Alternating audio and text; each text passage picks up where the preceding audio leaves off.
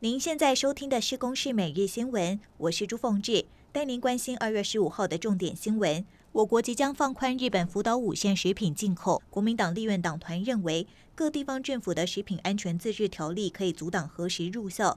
不过，行政院昨天晚间对此回应，调整日本食品进口管制，有关国际贸易和外交等中央政策，全归中央，并不是地方自治事项。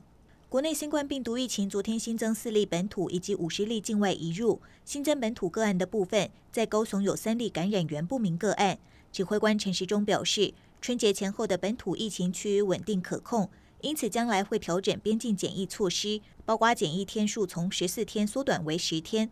不过，陈时中强调，民众第三剂疫苗涵盖率要达到五成，社区安全才有松绑的条件。从今天开始，台北市为解封，有条件开放长者共餐，另外松绑打满两剂可以共餐，未打两剂只能够外带。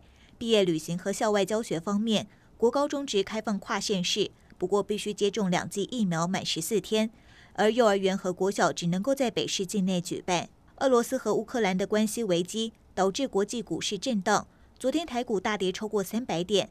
另外，国际油价也持续攀升。彭博经济预估，二月底每桶油将升到一百美元。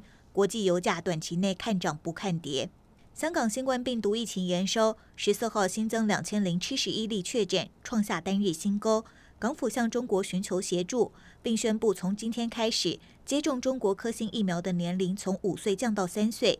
而在韩国方面，疫情也是烧不停，已经连续五天确诊个案超过五万例。以上由公视新闻制作，谢谢您的收听。